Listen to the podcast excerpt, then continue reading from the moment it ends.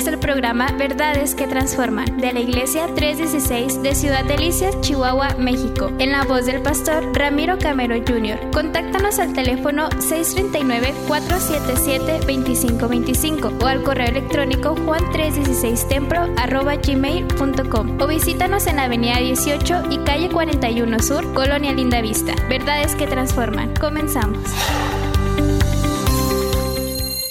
Vamos a, ir a la escritura, vamos a entrar al mensaje. Es un versículo que se encuentra en el capítulo 20 de Éxodo. Éxodo 20, verso 16. Seguimos, escuche bien, con la serie de los 10 mandamientos. Ya casi la terminamos, ya casi la terminamos.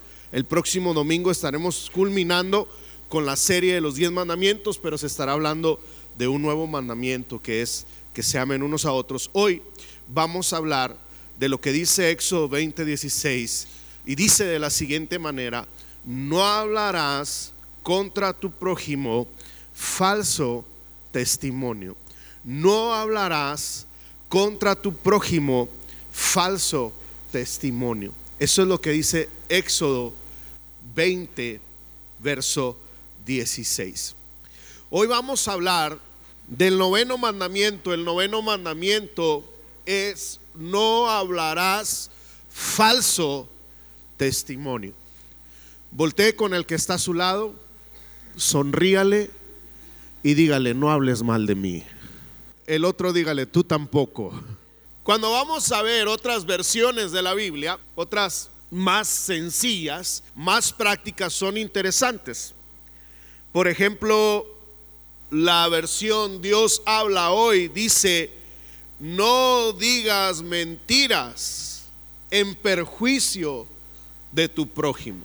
La traducción del lenguaje actual dice, no hablen mal de otra persona, ni digan mentiras en su contra. Entonces la palabra de Dios es clara en este sentido. El noveno mandamiento es claro en este sentido y tiene la misma validez así como todos los demás, así como no debo de robar, así como no debo de adulterar, así como no debo de usar el nombre de Dios en vano, así como no debo de adorar a otro Dios que no sea nuestro Señor, tampoco debo de hablar mal de mi prójimo, de mi hermano. No debo de dar falso testimonio. Ahora, yo quiero que me preste atención.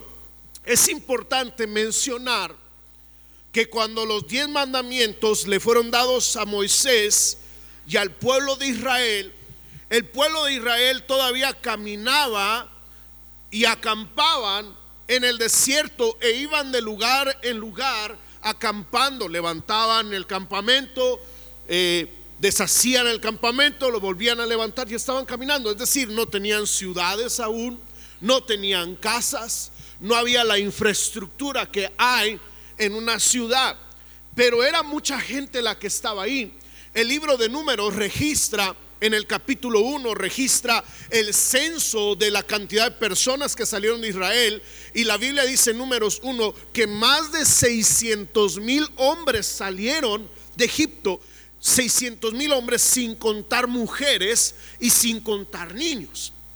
Ahora, algunos teólogos dicen que era un promedio de dos millones de personas, si se cuentan niños, si se cuentan mujeres, más o menos eran dos millones de personas. Entonces, imagínense, entre toda esta multitud había conflictos, había robos, había crímenes, había homicidios, había situaciones complicadas que, tenían que resolver.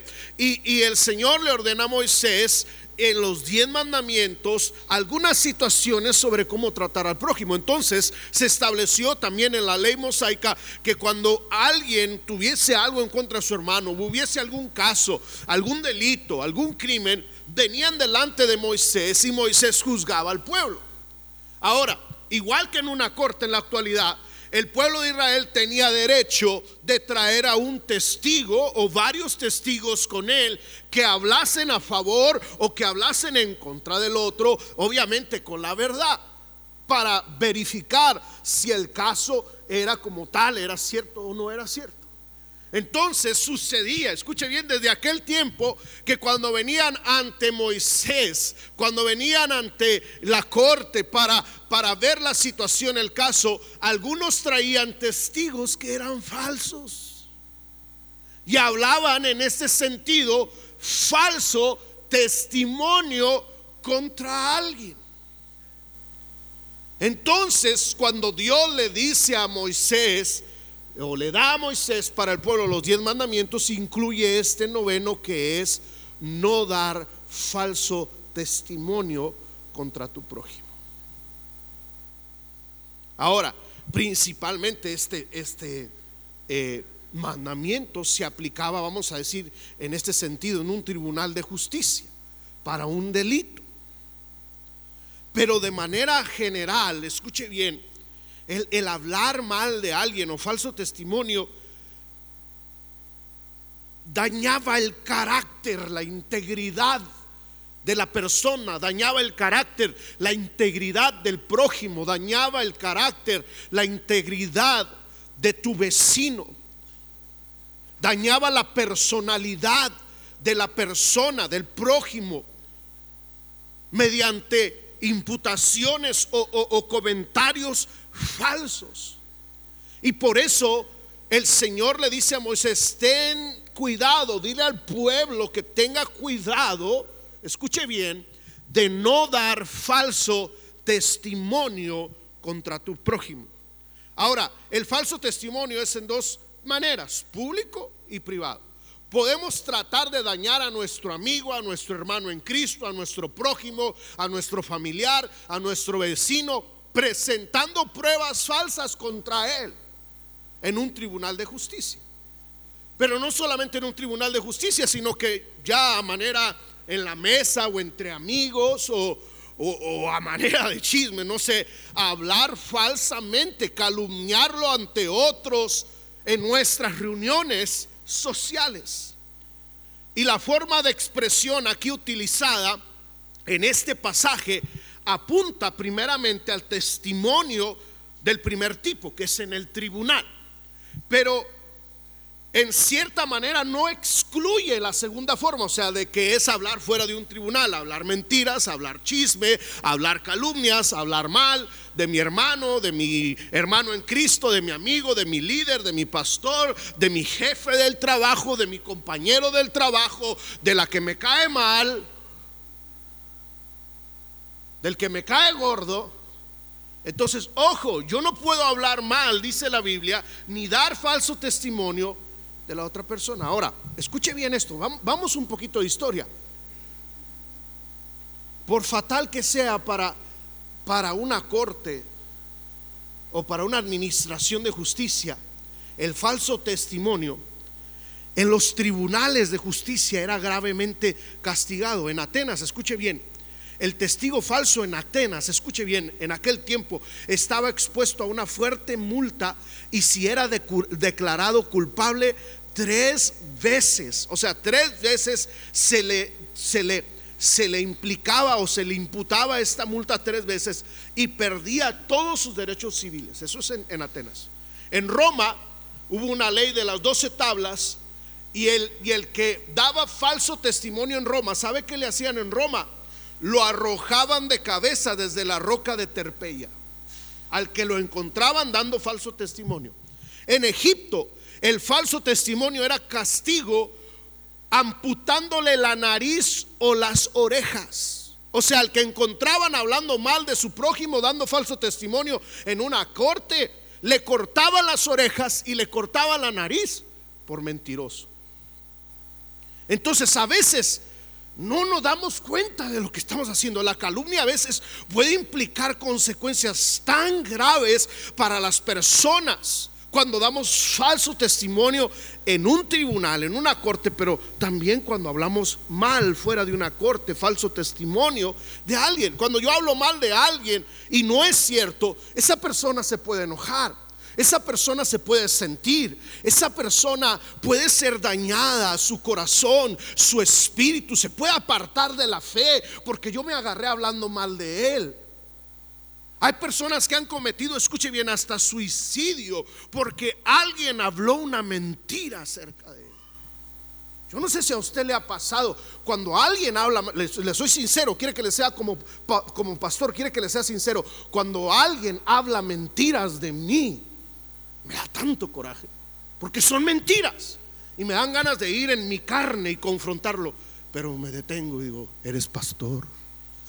Pero en ese momento quisiera no serlo. ¿Qué siente usted cuando alguien habla mal de usted? Que no es cierto. Que no es cierto, porque estamos hablando de hablar falsamente, falso testimonio. Pero es grave hablar falso testimonio. Fíjese, hay gente que no se da cuenta que está cometiendo un crimen. Y en un juzgado sobre todo, mire, fíjese lo que dice, escuche bien, la ley, el Código Penal de México, está ahí en una diapositiva. El artículo 248, esto es el Código Penal de México. El artículo 248 dice, al que con el propósito de inculpar a alguien como responsable de un delito ante la autoridad, simule en su contra la existencia de pruebas materiales que hagan presumir su responsabilidad, se le impondrá qué? Prisión de 4 a 8 años y de 100 a 300 días de multa. Ese es, el, ese es en la actualidad. Esto está actualizado. Ese es el Código Penal de México, es el artículo 248. Ahora, volviendo al tema, no hablar falso testimonio en la Biblia, la, legislación, o sea, los diez mandamientos que, que Dios le dio a Moisés, fue probablemente la primera vez en la que se prohibía categóricamente así, estrictamente hacer circular informes en perjuicio de una persona, porque en consecuencia constituía un delito penal. Pero fíjese bíblicamente el castigo. Vamos a, Deuteronomio 19, 16 al 21. Deuteronomio 19, versículos 16 al 21. Deuteronomio 19, 16 dice, cuando se levantare testigo falso, yo no sé si lo podemos poner ahí en la pantalla, Deuteronomio 19, 16. Deuteronomio 19, 16. Dice, cuando se levantare testigo falso contra alguno, dice, para testificar contra él, dice, entonces los dos litigantes se presentarán delante de Jehová y delante de los sacerdotes y de los jueces que hubiere en aquellos días. Y los jueces, dice, inquirirán bien. Y si aquel testigo resultare falso y hubiere acusado falsamente, dice a su hermano, dice el verso 18, y seguimos hasta el verso 21. Pero el verso, el verso 19 dice, entonces haréis a él como él pensó hacer a su hermano, dice, y quitarás el mal de en medio de ti y los que quedaren oirán y temerán y no volverán a hacer más una maldad semejante en medio de ti. Y no le compadecerás vida por vida, ojo por ojo, diente por diente, mano por mano, pie por pie. Había dos formas de castigar a los culpables. Los apedreaban o los mataban, o, o los apedreaban hasta morir, los mataban. Entonces, cuando alguien venía a dar falso testimonio y decía, un ejemplo, es un ejemplo, fulano me robó, yo quiero que se le dé la pena de muerte, es un ejemplo, porque me robó. Pero era falso el testimonio. La ley de Moisés decía que al que había echado mentiras se le hiciera lo que estaba pidiendo para el otro. O sea, si era encontrado falso testimonio y decía que mataran a su hermano, entonces al que tenían que matar era él por mentiroso. ¿Está conmigo? Me estoy explicando. Esta es la ley. E, esta es la Biblia. E, esto está la palabra. Esto era lo que hacían con las personas. Ahorita le voy a decir qué vamos a hacer aquí en la iglesia con todos los mentirosos. O no se crea. Pero, oh, esto es serio, hermanos. No hay nada, escuche bien, que destruya más rápido una nación. No hay nada que destruya más rápido una iglesia. No hay nada que destruya más rápido una familia. No hay nada que destruya más rápido una organización, un negocio, un ministerio que el falso testimonio. Hoy en día muchos pastores, muchos predicadores están siendo afectados por el falso testimonio de alguien. Hermanos se ven afectados en el trabajo por el falso testimonio de alguien. ¿Sí o no? Entonces nosotros no podemos caer en eso y no puede venir usted al pastor a contarle falsas mentiras, falso testimonio de alguien más. No, en el nombre de Jesús le digo con todo el respeto que se merece, pero con la autoridad que nos da el Señor, deje de mentir, deje de inventar cosas, deje de hablar falso testimonio de su hermano en Cristo, de su líder, del pastor, de su vecino, de su jefe de trabajo, de su compañero de trabajo. Deje de hablar falso testimonio. Ahora, en ese sentido, este, mandamiento tiene un lado o un aspecto positivo. Ya dijimos, no dar falso testimonio. Pero, pero yo quiero que hablemos así, en, un minuto, del aspecto positivo del mandamiento. El aspecto positivo del mandamiento implica que, que el hermano, que el hermano en Cristo, que el miembro de la familia, quien sea la persona, debe de asumir todo el tiempo de ser un testigo verdadero, un testigo veraz, alguien que hable con la verdad. Ahora, en este sentido, se desprenden dos implicaciones fundamentales o dos verdades. Primero, uno no debe callar cuando hay necesidad de testificar. Lo vuelvo a decir. Esto no me está diciendo, este mandamiento no me dice que calle. Cuando hay un delito yo tengo el derecho de hablar.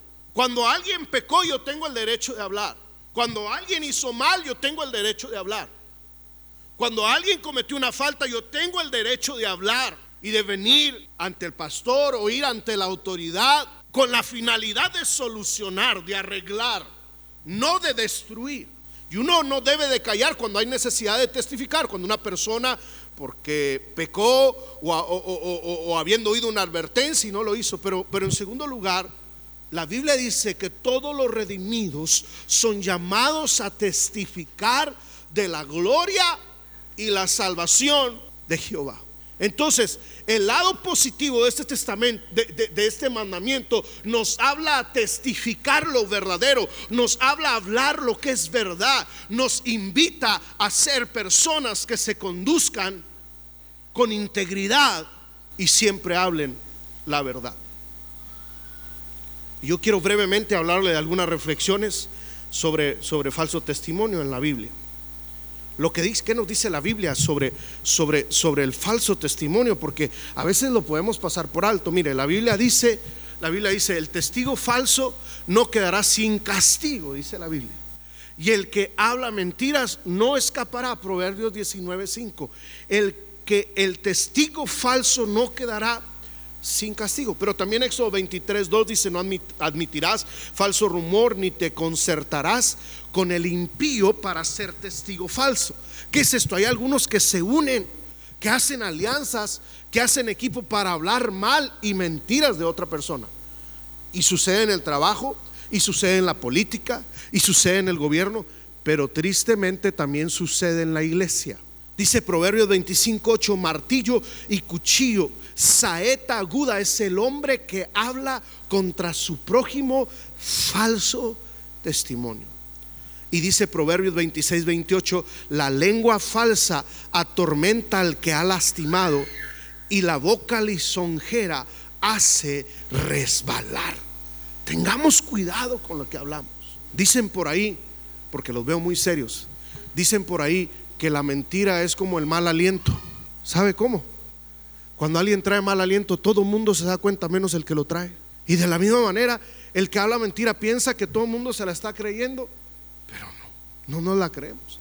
Y yo sé que algunos se tardan más en, en descubrir la verdad y a veces se tarda un poquito en salir a la luz la verdad, pero la verdad siempre va a prevalecer sobre la mentira. La luz siempre va a prevalecer sobre las tinieblas. Ahora, veamos qué dice la Biblia en el Nuevo Testamento con respecto al falso testimonio. En el Nuevo Testamento vemos registrados algunos casos de falsos testimonios. Eh, en primer lugar, vemos a Jesús hablar, vemos que hablaban falso testimonio contra Jesús los fariseos. Y dice Marcos 14, 56, 56, dice, porque muchos decían falso testimonio contra él. Le decían que echaba fuera a los demonios por Belcebú, el príncipe de los demonios. Le decían que era un blasfemo. Le decían que, que, hacía milagros en el nombre de Satanás. O sea, hablaban, fíjense, Jesús, y hablaron mal del Salvador. Se hablaron mal del príncipe de paz. Hablaron mal del que vino a rescatarnos y a salvarnos. Hablaron falso testimonio contra él. También hablaron no solamente contra lo que él hacía, sino contra la resurrección del Señor. Todos sabemos que Jesús resucitó, ¿verdad? Jesús resucitó al tercer día. Y dice la escritura en Mateo 28, 14, digan que sus discípulos vinieron de noche y lo hurtaron estando nosotros dormidos. Digan que se lo llevaron, digan que se lo robaron, pero no es cierto. Nadie se lo robó, resucitó por el poder del Espíritu Santo. Hablaron en contra de Jesús, en contra de su resurrección. Hablaron en contra de Esteban, dice la escritura en Hechos 6, 11, dice entonces sobornaron a unos, fíjese hasta dinero, sobornaron a unos para que dijesen que le habían oído hablar palabras blasfemas contra Moisés y contra Dios. O sea, no solo era falso testimonio, sino que les dieron una mordida. Oye, vas a ir a hablar mal del pastor Esteban y ahí te va un moche, porque ya viene Navidad cómprale regalos a tus niños, pero vas a echar mentiras contra Esteban y vas a decir que está hablando mal de Moisés y contra Dios. Fíjese a qué grado llega el falso testimonio. En contra de Pablo, dice Hechos 25, 7, presentando contra él muchas y graves acusaciones, y dice la escritura, las cuales no podían probar. ¿Por qué no se podía probar? Porque era falso testimonio. El falso testimonio no se puede probar. El, lo que es falso no se puede comprobar. Y la Biblia dice que no hablemos falso testimonio contra nuestro prójimo. Ahora, dar falso testimonio, escuche bien, falso testimonio nada más y nada menos que mentir. Diga conmigo, el falso testimonio es mentira voltee con el que está a su lado y dígale, el falso testimonio es mentira. Dígale, no hables mal de mí. Y veamos algunas clases de mentira, porque estamos, estamos, eh, estamos llegando, estamos aterrizando esto. El falso testimonio, porque podemos disfrazarlo, el falso testimonio de otra cosa, pero el falso testimonio es nada más y nada menos que mentir, mentira. Y entre ellas hay una lista de mentiras. Por ejemplo, la primera, la mentira piadosa. ¿Cuál es un ejemplo de una mentira piadosa? ¿O qué es una mentira piadosa? La mentira benévola o la mentira blanca o la mentira para hacer sentir a alguien bien. Un ejemplo. Sí, este, alguien va a tu casa y te quiebra un adorno que tenías ahí, que habías traído de no sé dónde, de madera pura, y te lo quiebra el niño del hermano que invitaste a la casa. Y dice el hermano, ay, ay, ahora hay que pagárselo. Se lo quebró, ay, qué pena. Y el hermano de la casa dice, no, no se preocupe, ya no me gustaba. Y por dentro está, ay, este niño talibán, hijo del diablo. Esa es la mentira piadosa. O sea, el hacernos ver que no nos ofendimos, que no nos sentimos, que no nos enojamos, con tal de hacer sentir bien a la otra persona, pero por dentro estás que te lleva Chencha y el diablo. La mentira para impresionar. La mentira para impresionar. Ay, mi esposo me llevó a comer a un restaurante y había no sé qué tanto y había caviar y, comimos esto y todo. Ay, sí, la semana pasada también me llevó mi esposo a Chihuahua. Y no es cierto, estabas comiendo frijoles. O sea, la mentira para impresionar, no. La mentira para autodefensa. Esa es muy común, la mentira para autodefensa. De que me lleven a mí, que se lo lleven a él. Y somos capaces de hacer tantas cosas. La mentira difamadora.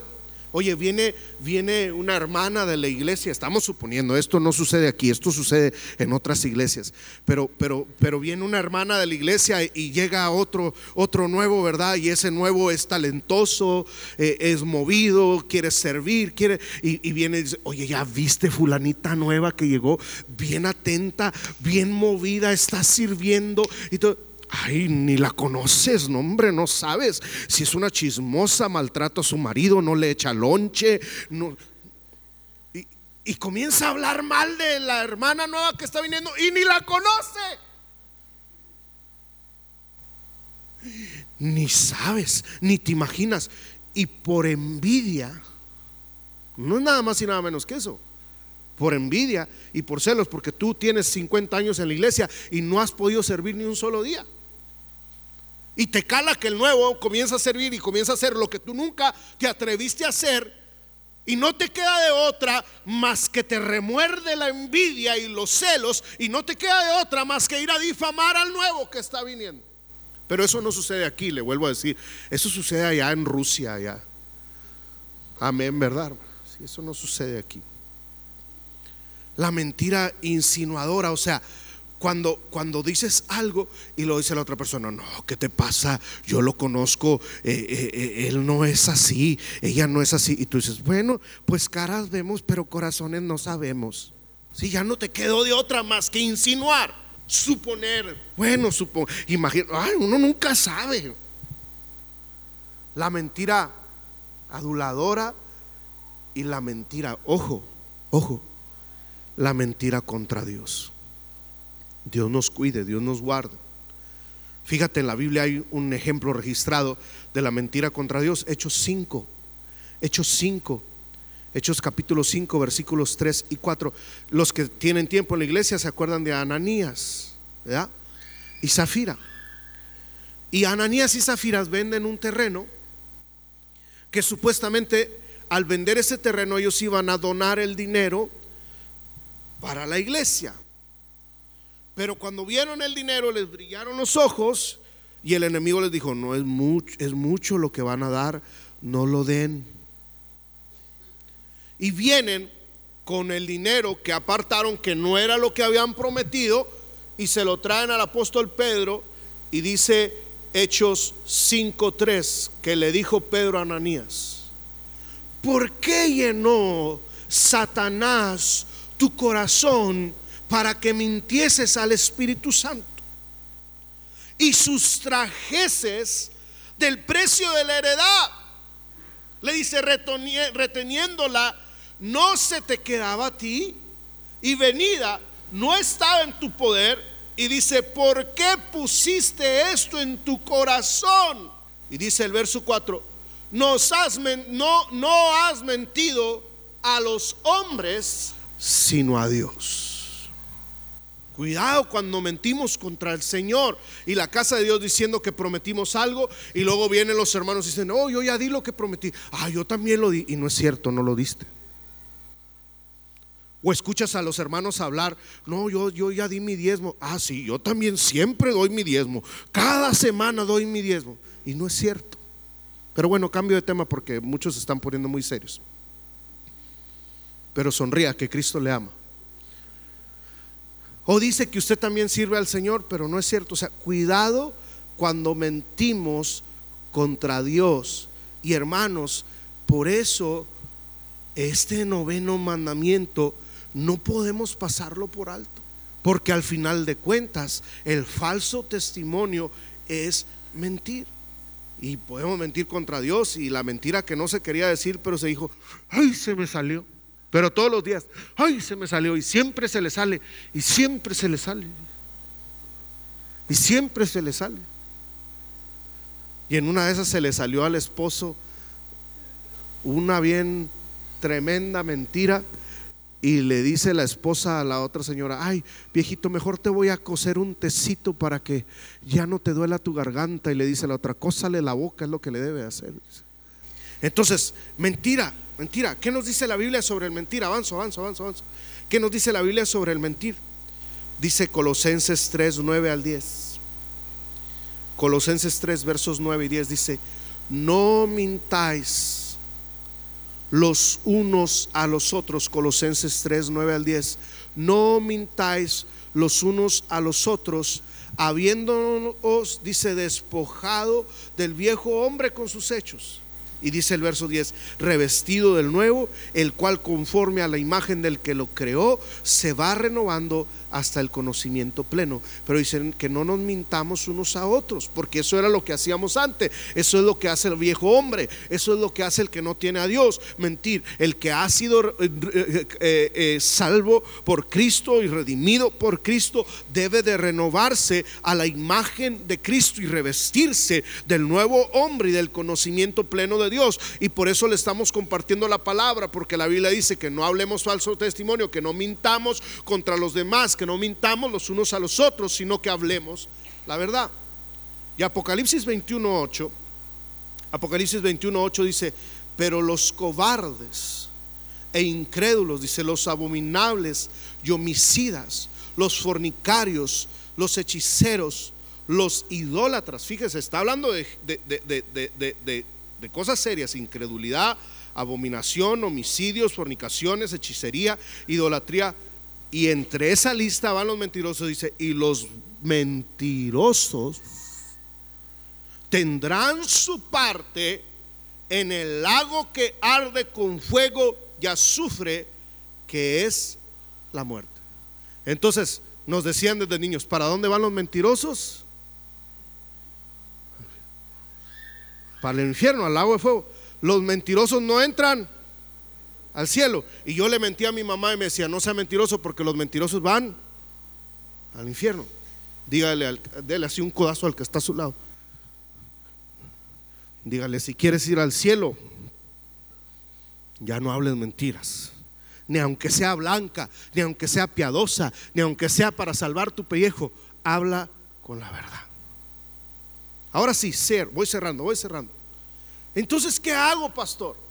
Entonces, ¿cómo le hago? Es que es que se me salen las mentiras a veces, es que porque la mentira se hace una costumbre, la mentira se hace un vicio, la mentira se hace una atadura y de repente así como el que no quiere hacer algo malo y lo termina haciendo, el que ya es mentiroso termina mintiendo y su vida es toda una mentira. Y lo peor de todo es que ya su vida es toda una mentira, que todas las mentiras que dice él mismo se las cree, aunque los demás no se las crean. Pero hay una cura contra el falso testimonio. Y hay una lista que está por ahí. Primero, la lee conmigo la primera, una, dos, tres. Llena tu corazón de cosas buenas. Dígale al que está a su lado, llena tu corazón de cosas buenas. ¿Por qué mentimos? Porque en nuestro corazón hay envidia. ¿Por qué mentimos? Porque en nuestro corazón hay celos. ¿Por qué mentimos? Porque en nuestro corazón hay odio. ¿Por qué mentimos? Porque en nuestro corazón hay orgullo. Y cuando yo siento celos hacia una persona, voy a mentir en contra de esa persona. Cuando yo siento envidia contra una persona, voy a mentir en contra de esa persona. Entonces, ¿qué tengo que hacer, pastor? Llena tu corazón de cosas buenas, porque la Biblia dice que de la abundancia del corazón, ¿qué? Habla la boca. Y dice Lucas 6:45, Lucas 6:45 dice, el hombre bueno del buen tesoro de su corazón saca, ¿qué? Lo bueno. Y el hombre malo del mal tesoro de su corazón saca lo malo, porque de la abundancia del corazón habla la boca. Cuando tú sientas algo contra un hermano, ven delante de la presencia del Señor y dile, Señor, saca de mi corazón toda envidia. Señor, saca de mi corazón todo celo. Señor, saca de mi corazón todo lo que no te agrada, Señor. Y llena mi corazón de tu amor. Llena mi corazón de tu bondad. Llena mi corazón de tu presencia. Llena mi corazón de amor hacia esa persona. Este fue el programa Verdades que Transforman de la Iglesia 316 de Ciudad Delicias, Chihuahua, México, en la voz del pastor Ramiro Camero Jr. Contáctanos al teléfono 639-477-2525 o al correo electrónico juan316templo gmail.com o visítanos en Avenida 18 y Calle 41 Sur, Colonia Linda Vista. Verdades que Transforman.